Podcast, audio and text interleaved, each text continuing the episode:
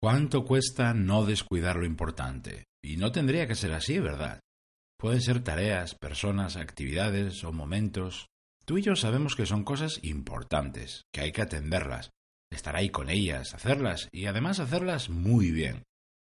Pero entonces, ¿por qué a veces retrasamos o directamente no hacemos lo importante? Enseguida te cuento cómo conseguir más foco para no desviarte de tu camino.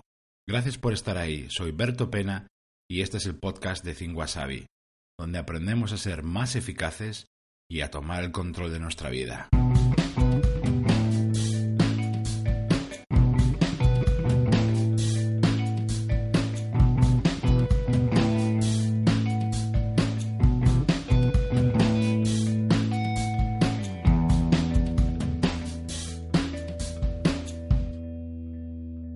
Si por nosotros fuera, nunca descuidaríamos lo importante. La culpa siempre es de los demás, que nos cambian los planes y nos alejan de nuestras prioridades y nos quitan tiempo y nos desvían. ¿Seguro que la culpa solo viene de fuera? Pues no. Muchas más veces de las que te imaginas eres tú quien consciente o inconscientemente descuidas lo importante.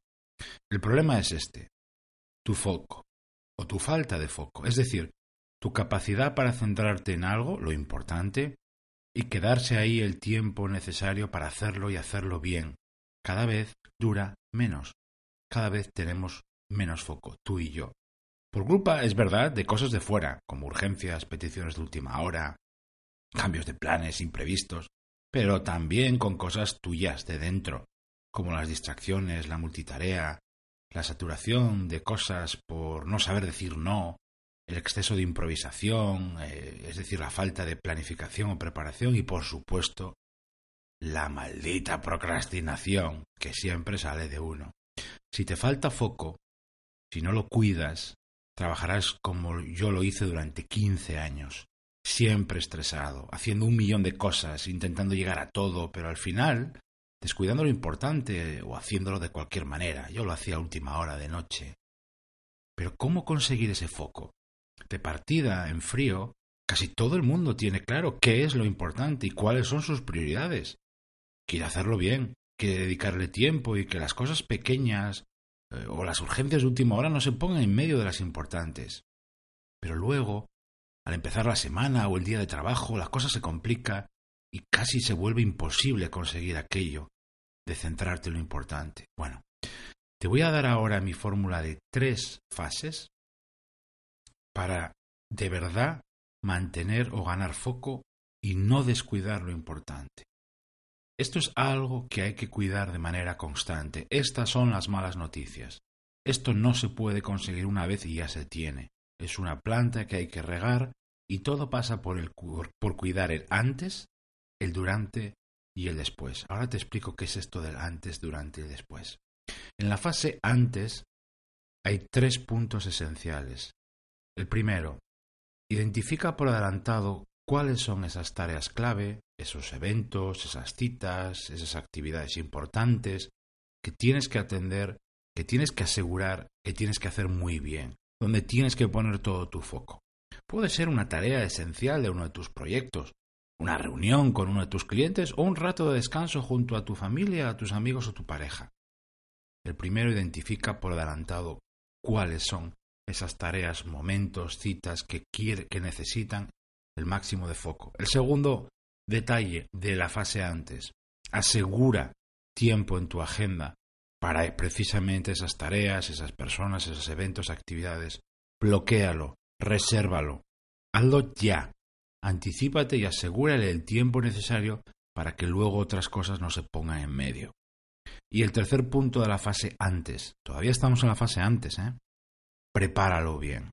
Asegúrate que tienes todo lo necesario para hacer esa tarea, para ir a esa reunión o lo que sea que hayas identificado como importante. No improvises ahí porque casi seguro que va a salir mal. Vamos ahora con la fase durante. Aquí solo te voy a dar un punto. Una palabra mágica que cada vez más personas maltratan y que desde luego no es la primera vez que sale en nuestro podcast. Atención la atención. En el momento en el, de, en el que tengas que ponerte o atender esa prioridad, eh, de hacer eso que tú dices que es importante, tienes que estar centrada y concentrado, totalmente enchufado en lo que haces. Eso significa cero distracciones tuyas y cero multitarea tuya. También implica reducir todo lo que puedas las interrupciones de los demás. Pero es imprescindible que estés atento al 120%. Cierra el correo, pon el móvil en modo avión, cierra y quita de en medio todo lo que no sea imprescindible para lo que vas a hacer. Si no está ahí para ayudarte, entonces está ahí para distraerte. En la fase antes nos preparábamos, identificábamos, asegurábamos el tiempo para lo importante y lo preparábamos bien. En la fase durante nos centramos, nos enchufamos para conectarnos con el absoluto foco a lo que vamos a hacer y llegamos a la fase después, que consiste en evaluar cómo estás tratando tú a tus prioridades y a las cosas que tú dices que son importantes. ¿Estás trabajando y viviendo con foco? ¿Sí o no? ¿Estás viviendo desenfocado? Ahí solamente hay que, esas preguntas solamente buscan una cosa, encontrar soluciones, encontrar fallos, pero no para martirizarte o torturarte, sino para encontrar soluciones. Hoy, esta semana, ¿has atendido y hecho todo lo importante que querías? ¿Lo has hecho además de la mejor manera posible? ¿No lo has hecho? ¿Lo has retrasado o lo has terminado haciendo a última, hora de mala manera? Vale, reconócelo una vez, pero ya está. ¿eh? Analízalo un par de minutos y encuentra la causa. Lo importante ahora es qué es dar una solución, siguientes pasos, qué es lo que te lo ha impedido, qué es lo que ha hecho eh, que hayas estado desenfocado. Y ojo, ¿eh? No te empeñes en buscar culpables fuera, que esto es muy humano. La culpa es de, la culpa fue de. Aprende de esa situación y cambia cosas. Es así como se consigue el foco, haciéndote preguntas, encontrando fallos y también aciertos, y reforzando tu rumbo, por supuesto. Luego repítelo cada día. 1. Identifica objetivos y prioridades. Dos, te voy a dar todos los pasos seguidos, ¿eh? por si os quieres apuntar. Uno, identifica objetivos y prioridades. Dos, asegúrales tiempo, bloquealo. Tres, prepara y no improvises todo eso. Cuatro, protege y potencia al máximo tu atención cuando llegue el momento de hacer eso. Y cinco, evalúa con preguntas cómo lo estás haciendo y haz cambios para mantenerte enfocada y enfocado. ¿Sí? ¿Suena bien? Vamos a por ello. Gracias por estar ahí. Se despide de ti Berto Pena y como siempre, eh, mientras llega el próximo episodio me podrás encontrar en mi blog 5asabi.com y en mi canal de YouTube. Ahí también te cuento las claves para pilotar tu vida de forma diferente.